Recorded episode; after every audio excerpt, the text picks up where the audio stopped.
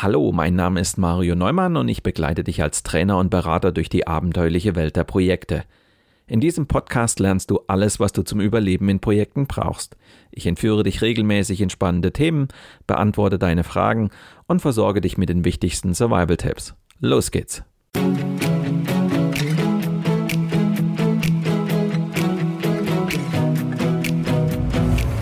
Du hörst den Podcast Projekt Safari nach dem gleichnamigen Buch von Mario Neumann. In diesem Podcast betrittst du gemeinsam mit dem Autor die abenteuerliche Welt der Projekte. Erlebe Projektmanagement von seiner spannenden Seite und gehe mit Mario Neumann auf die Suche nach Antworten für deine eigenen Projekte. Hallo liebe Projektabenteurer. Wir sind uns wahrscheinlich einig darüber, dass es sinnlos ist, ein totes Pferd zu reiten, oder? Aber warum werden eigentlich Projekte gegen alle Widerstände bis zum bitteren Ende durchgezogen, auch wenn sie längst nicht mehr zu retten sind? Warum tun sich alle Beteiligten so schwer, einem toten Gaul den endgültigen Genickschuss zu verpassen? Du bist gespannt darauf, warum man bestimmten Projekten einen Todesstoß versetzen sollte dann lehn dich zurück und lass dich inspirieren von der 104. Folge meines Projekt Safari Podcasts.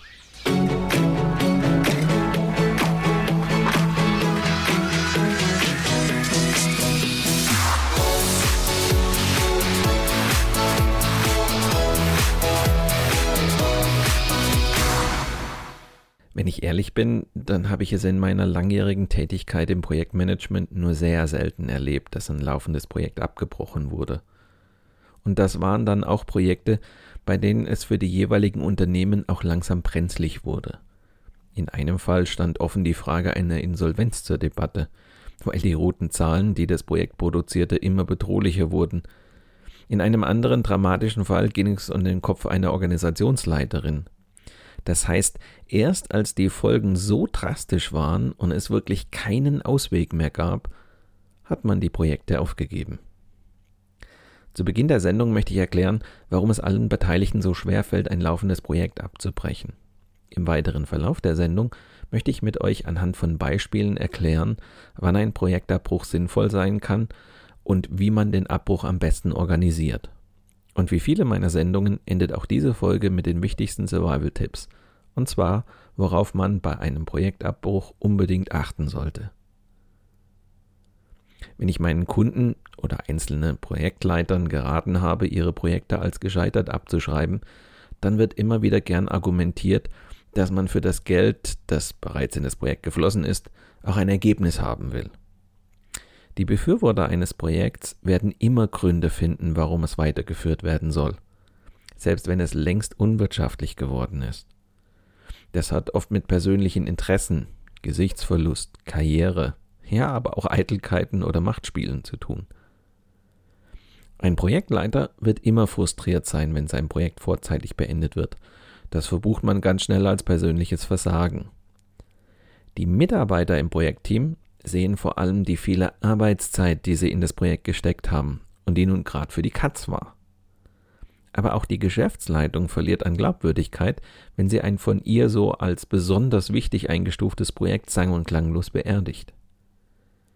Hier kommt eine ganz menschliche Komponente ins Spiel. Mitten im Projekt sind viele Emotionen im Spiel. Das Team hat den Ehrgeiz und will beweisen, dass sie die Sache noch in den Griff bekommen.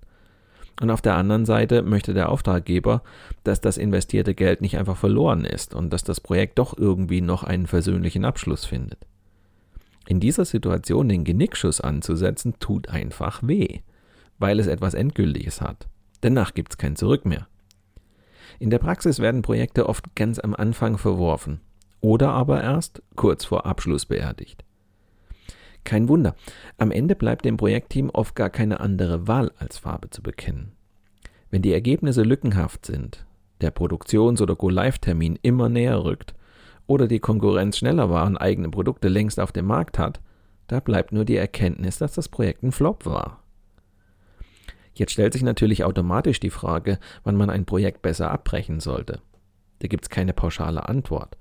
Als Projektleiter müsst ihr in der Lage sein, die Nichtmachbarkeit zu erkennen und dann die Reißleine zu ziehen. Ein Beispiel dazu. Es hätte so schön sein können.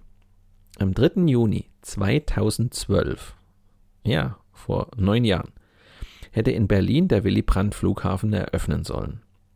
Mit einem Parallelstart durch Flugzeuge von Air Berlin und der Lufthansa, die ihr Angebot am neuen Flughafen deutlich ausweiten wollten. In der Nacht zuvor sollte der große Umzug von Tegel und Schönefeld zum BER erfolgt sein. Tja, stattdessen gab es fast zehn Jahre Pannen am laufenden Band. Es war genau genommen am 8. Mai 2012, als die Flughafengesellschaft und der regierende Bürgermeister Klaus Wowereit als Vorsitzender des Aufsichtsrats kleinlaut zugeben mussten, dass der Eröffnungstermin platzt. Dabei hatte der damalige Flughafenchef Rainer Schwarz nur einen Tag vorher, also am 7. Mai, bei der Schlüsselübergabe für den Hangar von Air Berlin und Germania noch getönt, dass in weniger als einem Monat Ostdeutschlands größte Arbeitsstätte an den Start gehen würde. Da war aber intern schon längst klar, dass es zur Bruchlandung kommen wird. Mit der Absage der Inbetriebnahme war auch die bereits für den 24. Mai vorgesehene Eröffnungsfeier mit rund 40.000 geladenen Gästen geplatzt.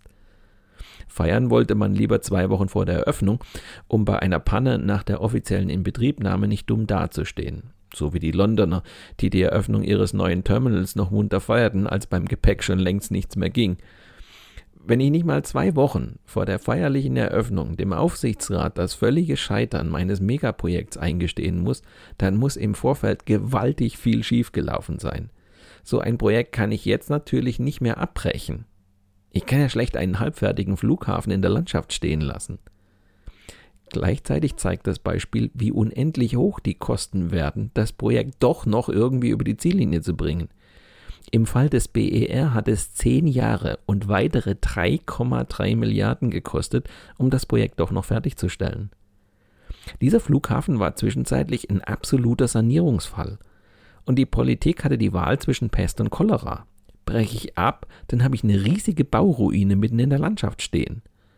Und jeder Besucher würde in den nächsten 100 Jahren kopfschüttelnd vor den Gebäuden stehen und sich fragen, wie man so viel Geld versenken konnte. Also, wie selbstverständlich wird jetzt weitergewurschtelt. Und es werden neue Milliarden gebraucht, um den Flughafen doch irgendwie noch fertigzustellen. Und wieder standen die Besucher vor dem Baugelände und fragten sich über all die Jahre, wie viel Geld man dort wohl noch versenken würde. Ja, was ist jetzt besser? Abbruch und das Geld ein für alle Mal abzuschreiben oder doch weiterbauen und weitere Milliarden in das Projekt stecken, hey, in der Haut der Beteiligten möchte ich nicht stecken. Es gab 2012 Stimmen, die vorrechneten, dass es billiger und vor allem schneller wäre, einen konsequenten Schlussstrich zu ziehen und Teile des Flughafens abzureißen und anschließend wieder neu aufzubauen. Mal ehrlich, wer soll denn den Befehl für den Abriss von nagelneuen Gebäuden geben? Du kannst ja nicht die Backer und Planierraupen anrücken lassen und den gesamten Terminal wieder einreißen selbst wenn es betriebswirtschaftlich sinnvoller wäre, dem toten Gaul den endgültigen Genickschuss zu verpassen. Bis in den letzten Winkel dieser Erde hätten wir uns zum Gespött gemacht, wenn wir den Flughafen wieder eingerissen hätten. Was haben die Beteiligten also gemacht? Ja, sie haben weitergewurschtelt. An dieser Stelle ein kurzer Hinweis zu unserem Seminar Projektteams schlagkräftig aufstellen. Wer will nicht eine schlagkräftige Truppe haben, mit der man gemeinsam durch dick und dünn geht?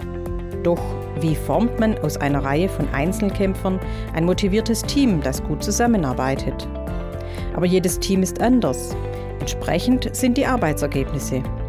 Mario Neumann zeigt euch Ansätze, wie ihr die Dynamiken in euren Teams besser steuern könnt. Weitere Informationen zu unseren Seminaren findet ihr unter marioneumann.com/seminare.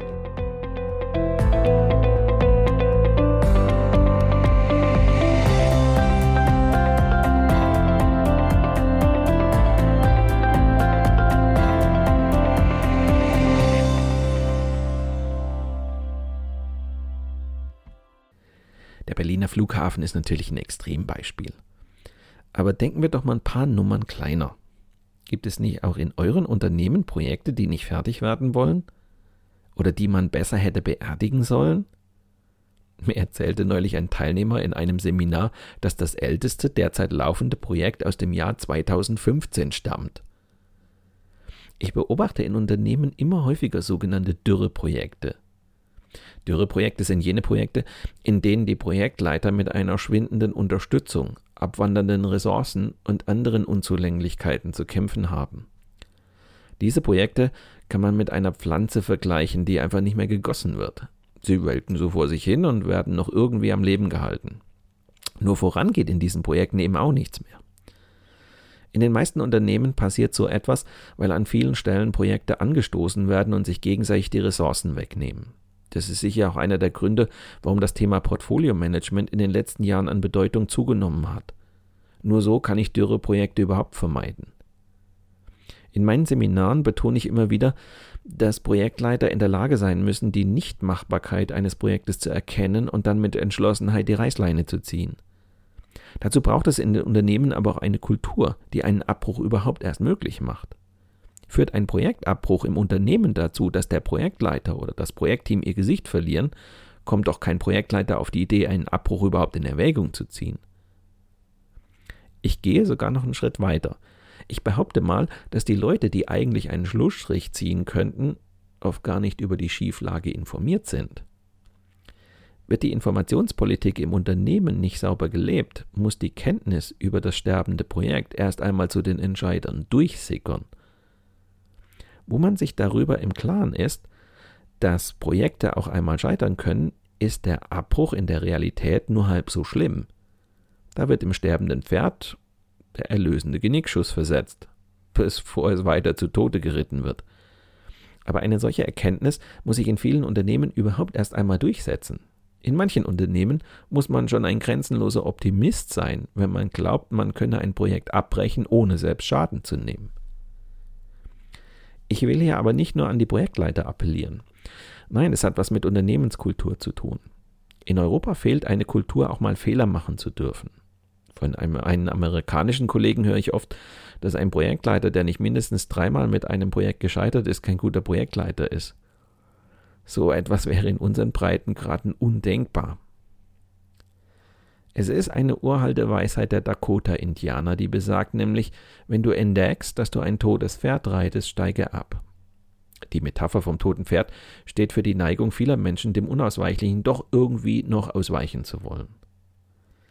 Deutlich wird das besonders bei Krisenprojekten.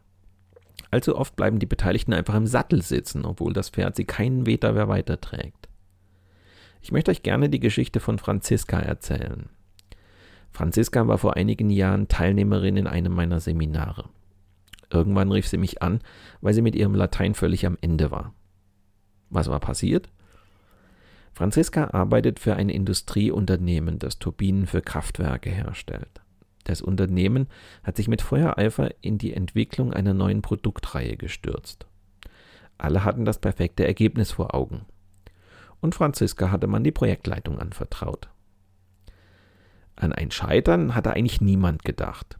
Hm, scheitern wir doch nicht. Einige Monate später steckte Franziska bis zum Hals in Schwierigkeiten und rief mich schließlich an. Sie erzählte mir, dass das Projekt mittlerweile Millionen verschlungen hatte und der Aufwand, es vielleicht doch noch irgendwie mit letzter Kraft über die Ziellinie zu hieven, wäre kaum noch zu rechtfertigen gewesen. Im Grunde weiß Franziska es selbst ganz genau.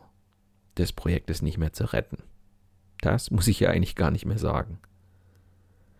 In der Theorie leuchtet es jedem ein, es ist sinnlos, ein totes Pferd noch zu schinden. Doch in der Praxis wird genau das versucht. Auch wenn es eigentlich unsinnig ist, ein Projekt fortzuführen, wird es bis zum bitteren Ende durchgezogen. Grund dafür ist eine zutiefst menschliche Eigenart. Es fällt schwer, etwas loszulassen, für das man sich sehr engagiert hat. Das Team möchte deshalb nicht aufgeben und auch der Auftraggeber hofft, dass sein Geld für etwas gut war. Ein ordentlich aufgesetztes Projekt hat klare Ziele und einen klar definierten Nutzen. Wenn dieser Nutzen aber gar nicht oder nicht mehr erreicht wird, obwohl bereits viel Geld ausgegeben wurde, sollte man einen Projektabbruch ernsthaft in Erwägung ziehen. Das Entwicklerteam im Projekt von Franziska hatte weiter versucht, die neue Produktreihe zu realisieren, doch die Probleme häuften sich.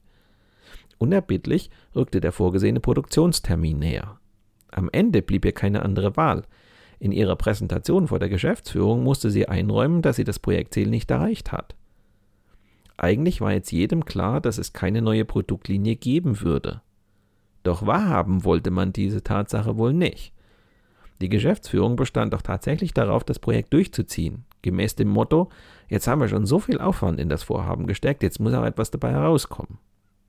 Es ging also weiter, koste es, was es wolle. Die Argumente, die in solchen Situationen herhalten müssen, sind immer die gleichen.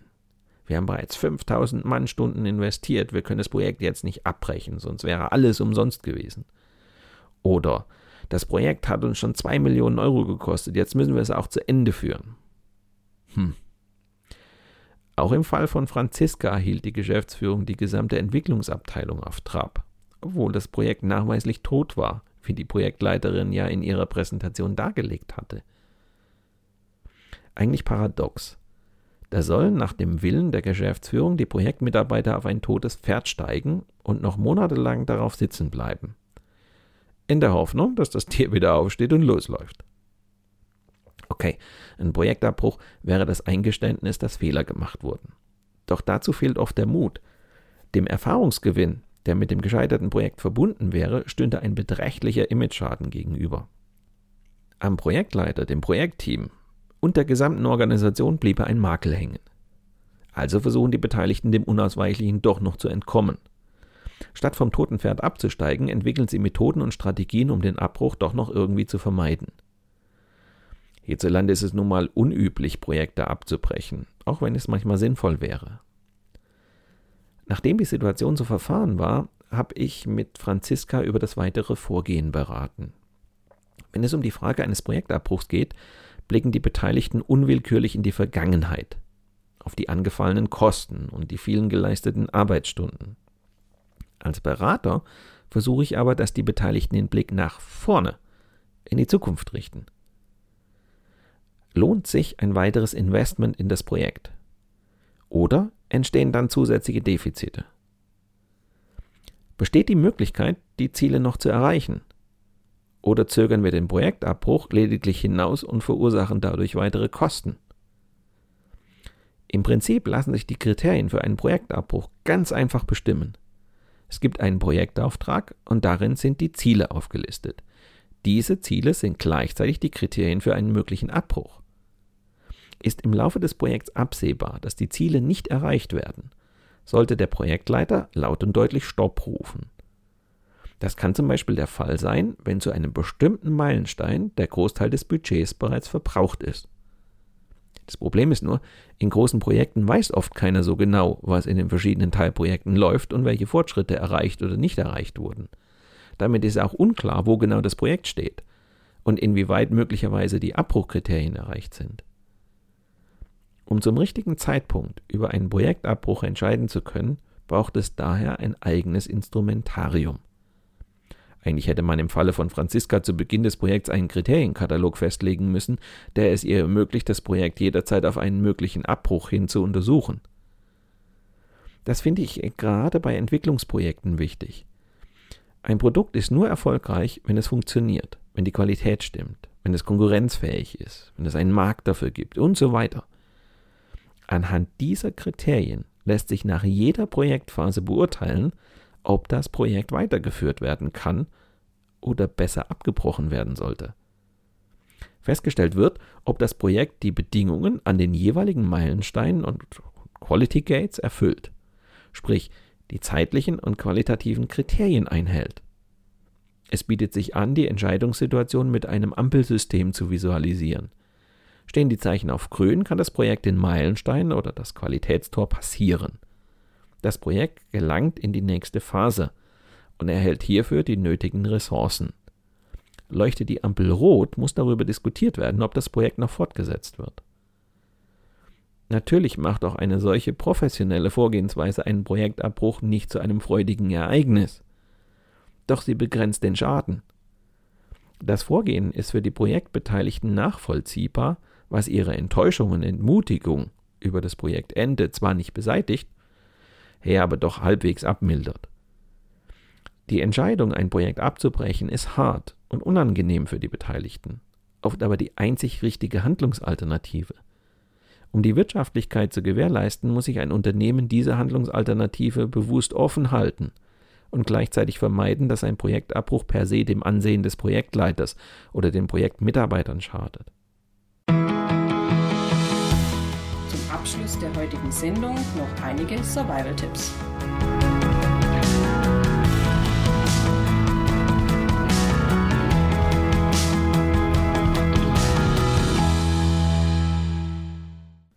Denke an die alte Weisheit. Wenn du entdeckst, dass du ein totes Pferd reitest, steige ab. Oder sorge für einen bequemen Sattel, es könnte ein langer und ungemütlicher Ritt werden. Zeige die Konsequenzen auf, die das Weiterführen des Projektes haben würde. Wenn Schaden droht, findet man in der Regel Gehör bei den Verantwortlichen. Nutze Quality Gates. Sie helfen anhand vorgegebener Kriterien eine rasche Entscheidung zu treffen ob an dem Projekt weitergearbeitet werden kann und soll. Lege fest, welcher Nutzen am jeweiligen Meilenstein erreicht ist. Wird dieser Nutzen nicht erzielt, sollte ein Projektabbruch in Erwägung gezogen werden. Traue dich, Fehler einzuräumen. Es ist in Ordnung, einen Fehler zu machen und daraus zu lernen. Nicht in Ordnung wäre es, den Fehler noch einmal zu machen. Wenn entschieden ist, ein Projekt abzubrechen, lass es nicht einschlafen, sondern beende es ganz offiziell.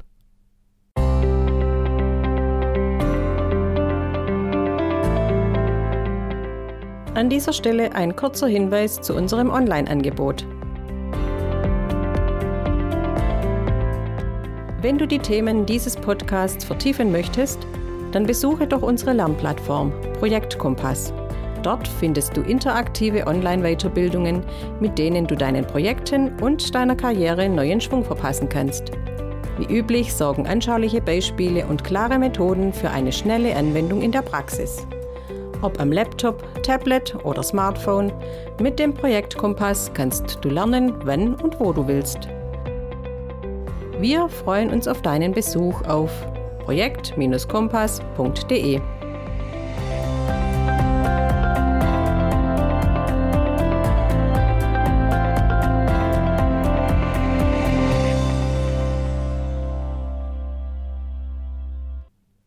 Wenn ihr als Projektleiter bei der Planung ein potenzielles Risiko übersehen habt oder unvorhergesehene Umstände eintreten, bestehen dennoch gute Chancen, eine Krise durch die richtigen Maßnahmen zu verhindern oder zumindest zu beherrschen. In solchen Situationen kann es sinnvoll sein, sich schnell mal mit einem Experten auszutauschen. Dafür gibt es in meinem Online-Angebot projektkompass.de ein unkompliziertes Beratungsangebot, das ihr jederzeit in Anspruch nehmen könnt. Wenn ihr Interesse daran habt, euch mit mir auszutauschen, dann genügt ein Klick oder schreibt mir auch gerne eine E-Mail. Weitere Informationen zu mir und meiner vielfältigen Arbeit als Trainer und Berater für eine erfolgreiche Projektarbeit findest du auf meiner Internetseite unter www.projektsafari.de. Am kommenden Freitag steht wieder das Interview der Woche an. Dieses Mal habe ich Viola Heller zu Gast. Sie ist Mitgründerin des PNP Lab ein angehendes Start-up-Unternehmen, das die Idee hat, mittelständische Unternehmen durch innovatives und flexibles Projektmanagement zu unterstützen. Ihre Projektteams bestehen dabei ausschließlich aus Talenten, die eine neue Herausforderung suchen und ihre Expertise einbringen möchten. Mittelständischen Unternehmen fehlt es oft an geeignetem Fachpersonal, um zukunftsweisende Entwicklungen beispielsweise in den Bereichen Digitalisierung, Internationalisierung oder Prozessoptimierung voranzutreiben. Gleichzeitig gibt es viele Talente auf dem Arbeitsmarkt, die auf der Suche nach neuen Herausforderungen sind. PMP Lab bringt beide zusammen. Ich möchte mit Viola Heller im Interview der Woche über die zahlreichen Vorteile sprechen, die sich für die Unternehmen als auch für die Talente ergeben. Wenn du gespannt darauf bist, wie das PMP Lab funktioniert, dann höre doch in der kommenden Woche wieder rein. Oder abonniere einfach meinen Podcast Projekt Safari bei SoundCloud, Spotify oder Apple Podcasts dann bleibst du immer auf dem Laufenden. Mit diesem kleinen Hinweis endet die heutige Episode meines Podcasts Projekt Safari. Danke fürs Zuhören, empfehlt mich weiter und bleibt mir auch während der kommenden Episoden treu. Euer Mario Neumann.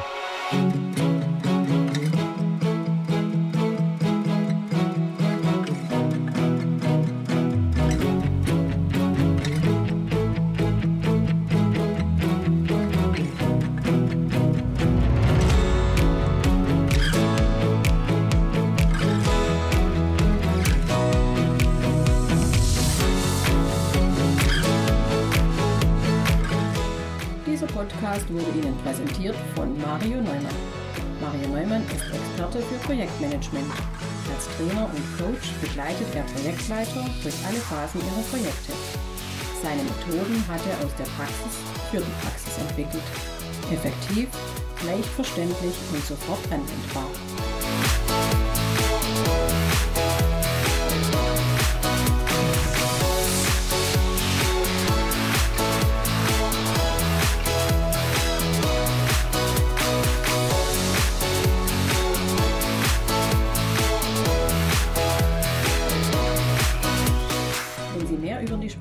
Der Projekte erfahren möchten, dann gehen Sie doch mit Mario Neumann auf Projektsafari. Sein gleichnamiges Buch zeigt, wie Sie die abenteuerliche Reise durchs Projekt vorbereiten, Hürden überwinden und nie das Ziel aus dem Blick verlieren. Tipps für den Ernstfall, Erlebnisse erfahrener Projektleiter und theoretische Hintergründe fügen sich zu einem völlig neuartigen Handbuch für Projektmanager. So wird jedes Projekt aufregend und inspirierend wie eine Safari.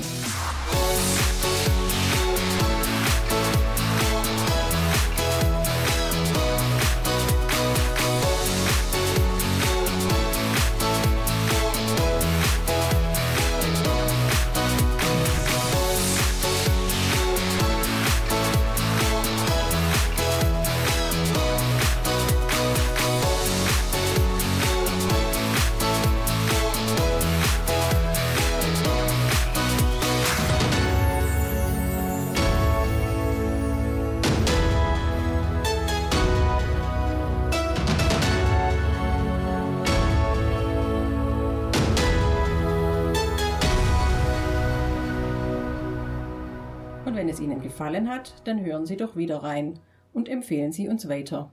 Ihr Team Mario Neumann.